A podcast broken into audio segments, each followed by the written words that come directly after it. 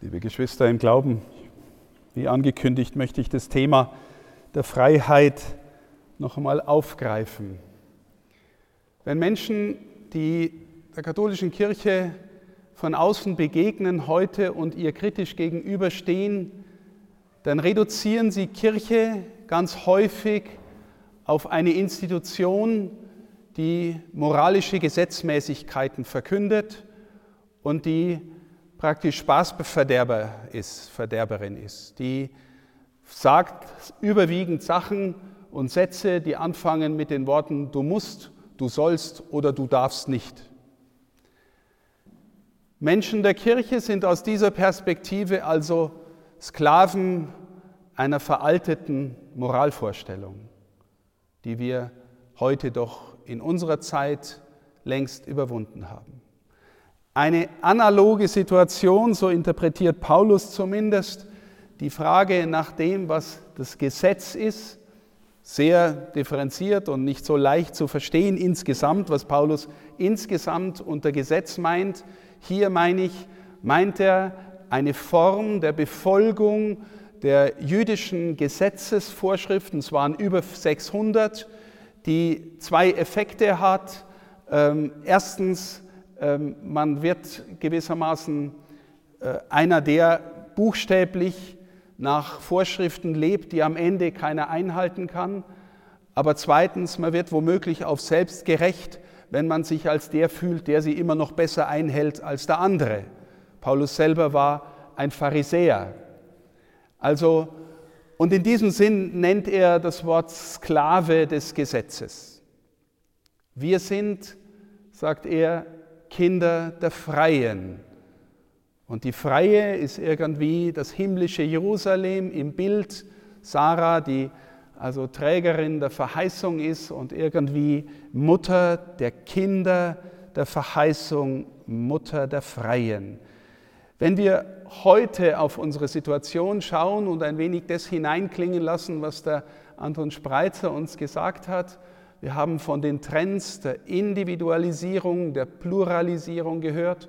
Und wenn wir dann auch noch das Selbstverständnis des Menschen dahinter legen, es gibt einen kanadischen Philosophen Charles Taylor, der dazu wichtige Untersuchungen äh, gemacht hat. Die, ein wichtiges Buch von ihm heißt Die Quellen des Selbst. Und da beschäftigt er sich mit der Frage, was formt heute das Selbstbewusstsein und damit sowas wie die Identität eines Menschen. Und Bezug nehmend auf das, was uns gesagt worden ist heute Morgen, sagt Taylor, also noch vor ein paar hundert Jahren war es völlig selbstverständlich, dass man sein Identitätsbewusstsein durch die Zugehörigkeit zu äußeren Institutionen, Verbünden, Lebensstand gewonnen hat. Also sie waren ein Bauer, und deswegen war es völlig klar, dass ihre Identität aus dem Leben des Bauernstandes, dem Leben mit der Natur sich bildet. Und dann waren sie zugehörig zu familiären äh, Verbünden, dann waren sie hineingestellt in einen Kosmos, in dem noch geglaubt worden ist, dass Gott und die Natur und Mächte der Natur wirken. Und all das formt gewissermaßen mehr oder weniger von außen nach innen die eigene Identität und das eigene Selbstbewusstsein. Heute, sagt Charles Taylor, sind diese Instanzen als Autoritäten, die mein Selbstbewusstsein, meine Identität bestimmen, die sind zum Teil noch da, aber zumindest als Autoritäten weggefallen. Ja? Wir, wir haben gehört, es ist völlig selbstverständlich, dass jemand, der heute aus einer Landwirtschaft stammt, jemanden heiratet, der aus einem völlig anderen Beruf stammt.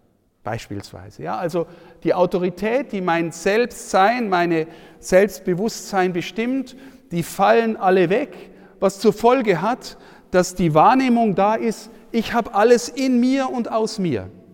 Alles, was ich werden kann, werden möchte, werden soll, wird bestimmt durch meine Fähigkeiten, meine Wünsche, meine Sehnsüchte und auch meine eigene Freiheit verwirklicht sich durch alle meine Möglichkeiten, die vor allem in mir sind. Ja? Also ein wichtiger Übergang in unsere Zeit. Meine Freiheit ist das, was ich gewissermaßen in mir habe und aus mir hervorgehen lasse.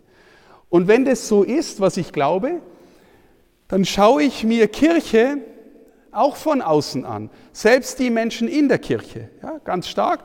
Was ist das für ein Laden? Was ist das für eine Institution? Was sind da für Menschen, die das Sagen haben? Und was sagen die? Und passt das jetzt, was die da sagen, mit meiner inneren Selbsterfahrung, Selbstwertung, äh, Wünschen, Sehnsüchten zusammen? Und manches passt und manches nicht. Und dann haben die, die das Sagen haben, auch noch massiv an Glaubwürdigkeit verloren. Deswegen sage ich, ich suche mir vielleicht das raus, was mir am besten passt, dann mache ich noch ein bisschen mit. Vielleicht verdiene ich auch bei denen mein Geld, ist ja gar nicht so schlecht. Aber das ganze Ding als gewissermaßen Ort meiner Freiheitsentfaltung hat mehr oder weniger verspielt. Was ist die Vision des Paulus? Was ist die eigentliche Grunderfahrung der Kirche durch die Jahrtausende? Auch da hat der Anton Spreitzer ein Beispiel entwickelt, wo er uns erzählt hat, wie in seiner Kommunionvorbereitung offensichtlich auf einmal eine, eine Atmosphäre entstanden ist, eine innere Offenheit, in der die Menschen plötzlich frei erzählt haben, was sie glauben, wie sie miteinander leben, wie sie mit ihren Kindern umgehen. Das ist, meine Lieben, aus meiner Sicht wenigstens ein Anfang oder ein Beispiel für die tiefere Dimension von Kirche. Ich erzähle auch von meiner persönlichen Erfahrung. Ich glaube, ich war auch so ähnlich unterwegs. Ne?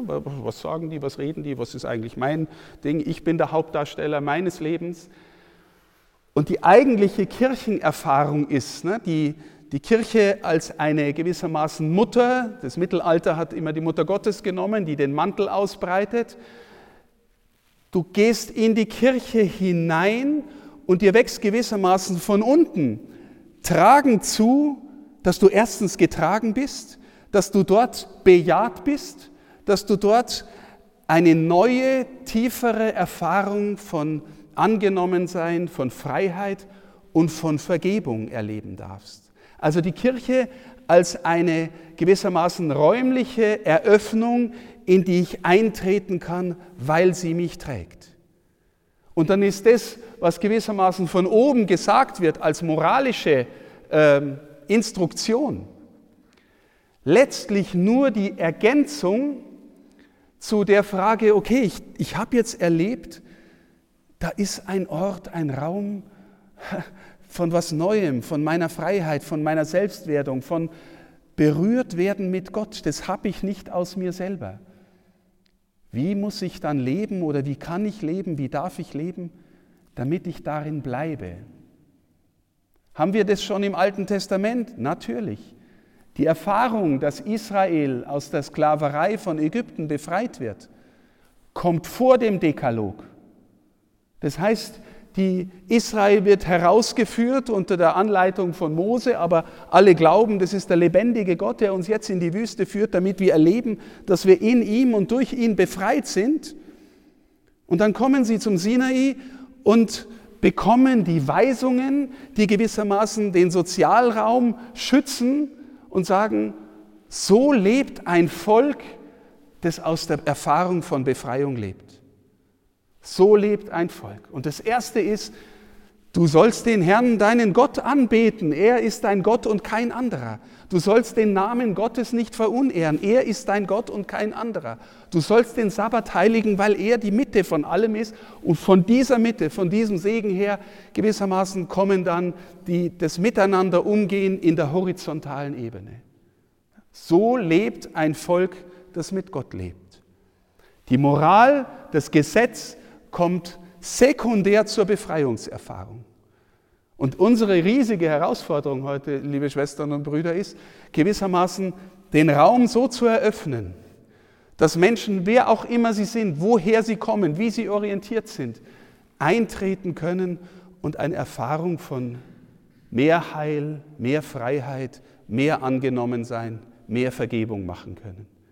Dass sie hoffentlich ins Nachdenken kommen, ähm, Wieso ist es hier bei denen anders als bei der Feuerwehr oder im Fußballverein? Weil es da auch gut ist. Aber wieso ist es was anderes? Also wie schaut dann die Sozialgestalt von Kirche aus, wenn wir Ermöglicher und Ermöglicherinnen von tieferer Freiheit sind. Eine Antwort gibt uns das Evangelium, gibt uns Jesus selber. Ja, wisst ihr, ich glaube, in den letzten Jahrzehnten haben wir als Kirche, die auch in diesem Staat, in dieser Gesellschaft unterwegs sein wollten, Jesus domestiziert. Wir haben ihn domestiziert zu einem netten Gutmenschen. Aber der kommt hier an und sagt, Freunde, hier ist einer, der mehr ist als Salomo.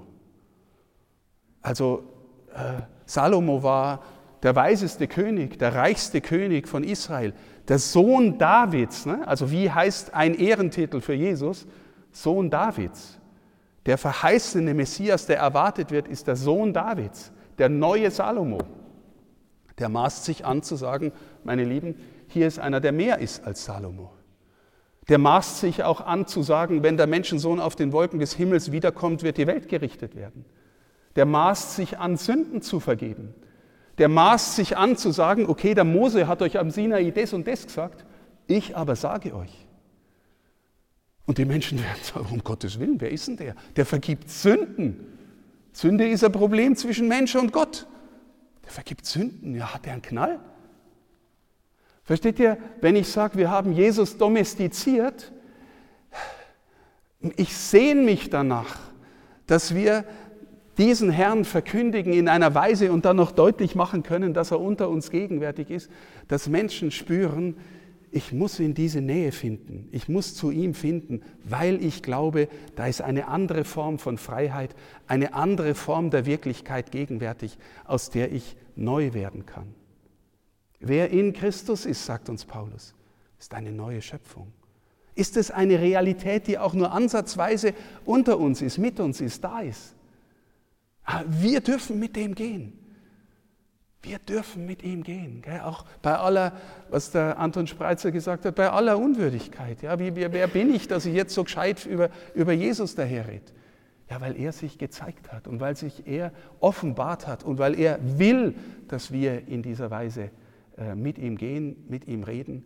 Und zwar in aller Demut, meine Lieben. Das ist auch nochmal, gell? Das, wenn ich jetzt also rede, dann kommt es vielleicht wuchtig, aber wie soll ich sagen, er, der Sieg der Wahrheit ist die Liebe. Das ist keine Wahrheit, die einfach nur dem anderen äh, übergezogen wird, sondern eine Wahrheit, die in der Lage ist, dem anderen die Füße zu waschen. Und wenn wir in der Lage sind, Füße zu waschen, dann eröffnen wir Räume.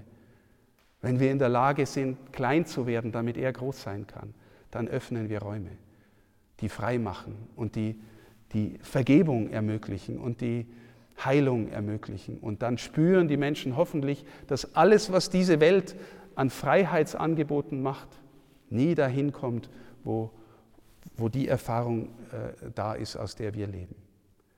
Das wünsche ich uns, dass wir miteinander, gell, ich sage jedes Wort zu mir selber, dass wir miteinander erstens untereinander so umgehen können und dann auch zu den Menschen gehen können und Räume der neuen Freiheit eröffnen können. Dazu segne uns Gott. Amen.